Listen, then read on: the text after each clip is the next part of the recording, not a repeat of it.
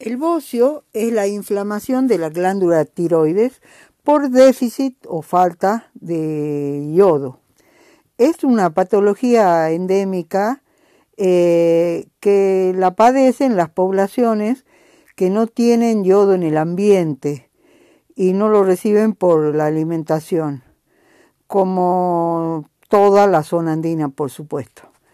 El bocio ya era conocido por los nativos, de hecho, la palabra coto, con que vulgarmente se llama el bocio, es quichua, era kutu, y significa montón.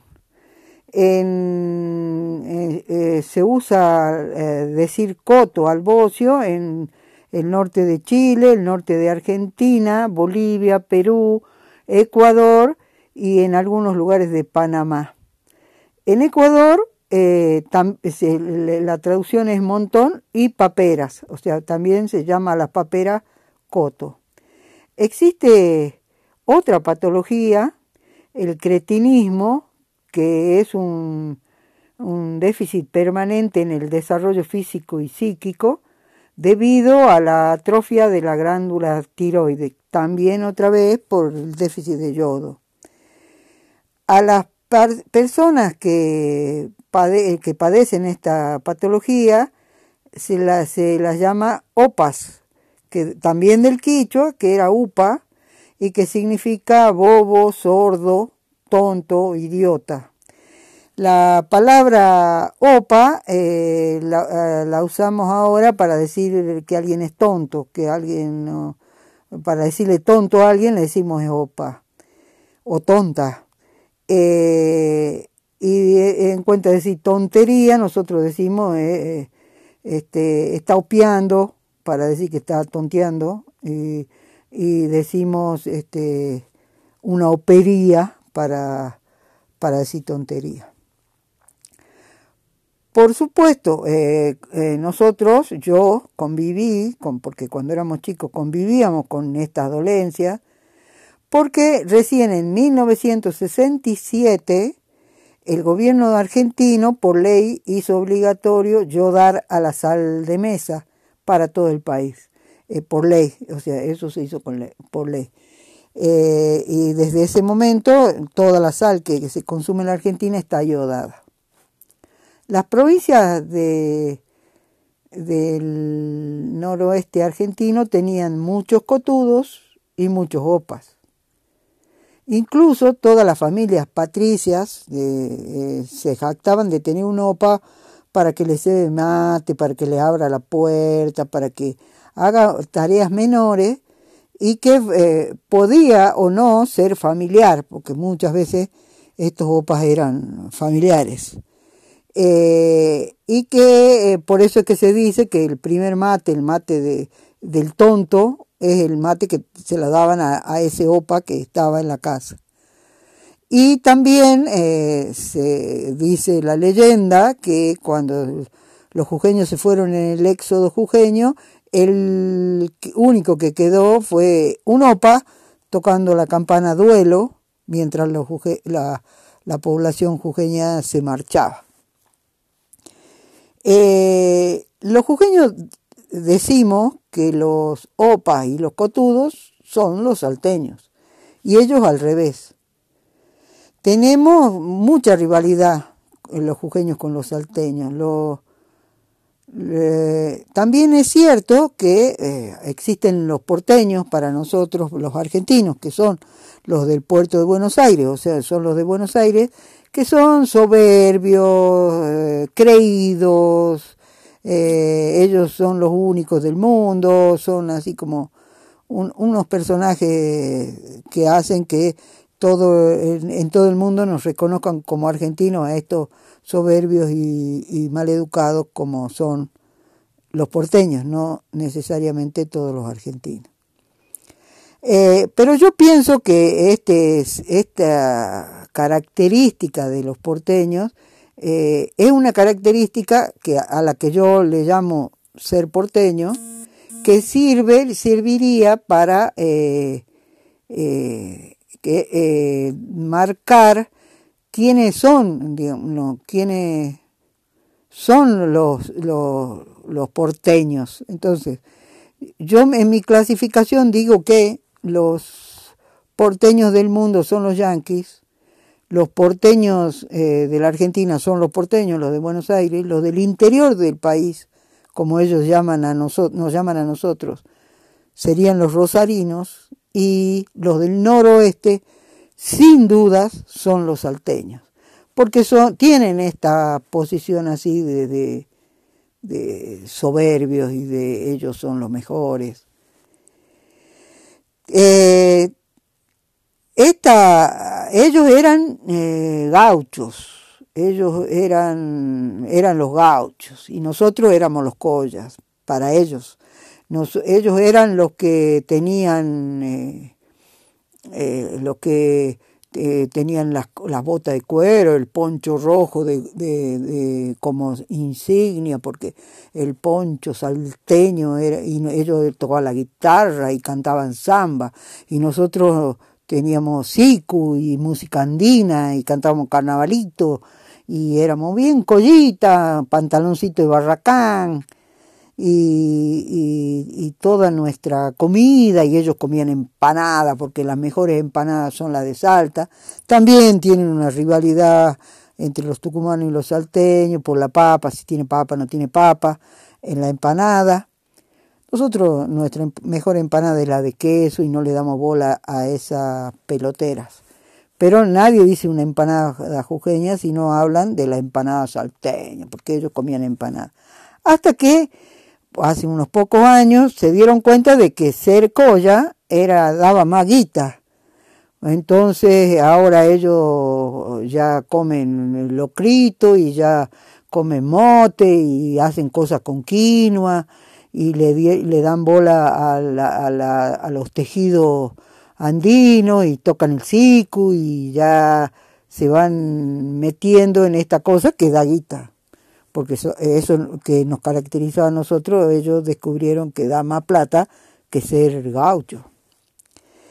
También eh, en los partidos de fútbol, cuando supongamos jugaba Juventud Antoniana y, y jugaba el Lobo Jujeño, eh, la tribuna salteña se paraba y cantaba el himno, porque ahí sí son racistas y ahí sí son discriminadores, porque terminan este, siendo, eh, diciendo que nosotros somos bolivianos, ¿no? O sea, insultando, eh, entre comillas, insultándonos, eh, considerándonos a nosotros bolivianos y que el partido es internacional. En todos los cuentos, los cuentos de OPAS, hacen ese, y los cuentos de salteño le decimos nosotros y ellos dirán de jujeño. Siempre en todos los cuentos nosotros hablamos que ellos son opas. Sobre todo lo hacíamos antes, porque ahora prácticamente ya no hay bocio, ya no se lo ve por todos lados al, coto, y entonces nosotros decíamos que ellos eran los cotudos, eh, eh, y, y ellos decían que nosotros éramos los cotudos. Para mí, la palabra salteña va pegada a cotudo. Yo digo salteño, cotudo, y chao. Eh, ese bocio, por suerte, y por esta cuestión de la sal yodada y todo eso, prácticamente ya no está, eh, ya prácticamente no se ve, no se ve un, un bocio tan grande como los bocios que nosotros sabíamos ver cuando éramos chicos. Y también nosotros tenemos así como la, la razón por la que nosotros decimos que ellos son los cotudos, porque el Instituto del Bocio que en realidad se llama Instituto de, Endocrinología, está en Salta. O sea, los que estudian el coto son los salteños, por lo tanto ellos lo deben tener. Es lo que nosotros decimos. Eh, todas esas cosas que hacen al folclore y a las cosas que a nosotros nos parecen eh, graciosas, este, siempre las hemos contado de ellos.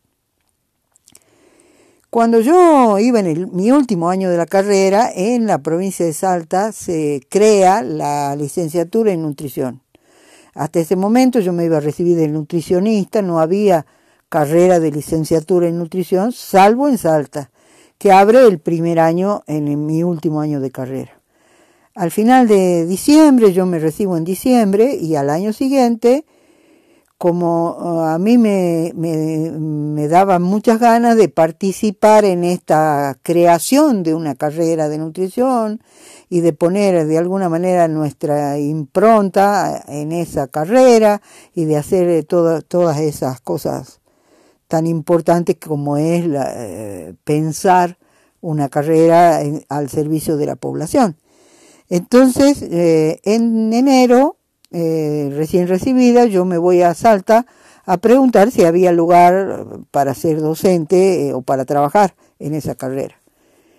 Cuando llego me recibe Cecilio Morón, que era un médico nutricionista que estaba muy apasionado con la carrera, que prácticamente es el padre de la carrera de licenciatura en nutrición, y una dietista vieja que se llamaba ah, Berta Yasle, y otras eh, nutricionistas y dietistas.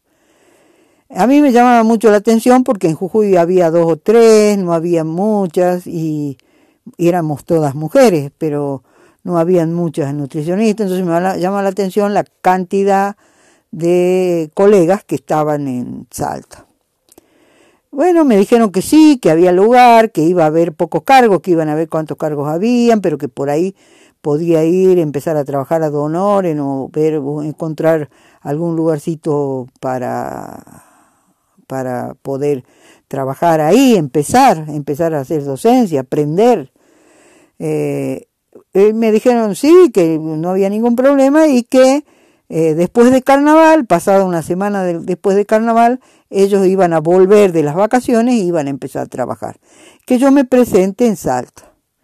Yo en carnaval, como en ese momento iba a Humahuaca a carnavalear, encuentro unas medias parientes mías, de una chica de mi edad, y les digo que me averigüen de pensión y ellas me dicen, no, venite a vivir a nuestra casa, te tenemos ahí de pensionista. Entonces, bueno, me, me fui a vivir, eh, organicé todo con mi papá, me llevé todas las cosas, me fui a vivir a esa casa.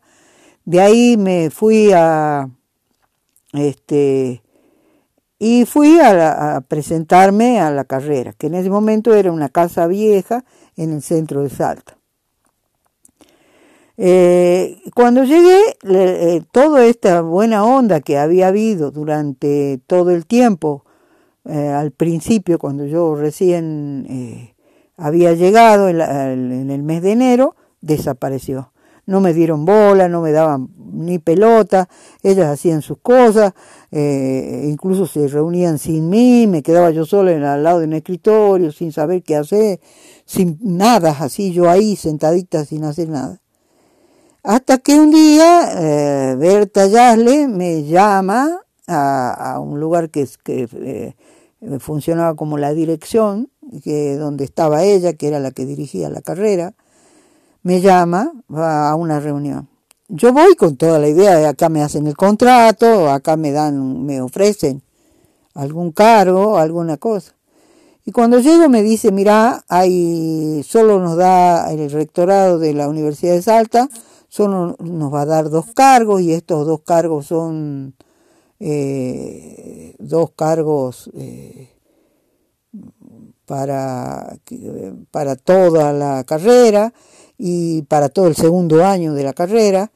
Y existe una nutricionista que está haciendo un máster en México, que aunque no tiene validez para la Universidad Argentina, sirve porque es una mina preparadísima en docencia y en nutrición, que ella ocuparía uno de esos cargos, y queda un solo cargo que se lo vamos a dar a una compañera mía, o sea, a una chica que se había recibido como yo hacía dos o tres meses, a una compañera, pero que eh, se había casado con un médico salteño y que entonces como era, era cordobesa, pero era la esposa de un salteño, ella, a ella le iban a dar el cargo. Y, para vos no hay cargo porque vos sos jujeña, eh, andaste a Jujuy porque ustedes en Jujuy te van a necesitar más, vos como jujeña no sé qué podés hacer acá, vos acá no, no, no, no, no ni siquiera me, me dejó que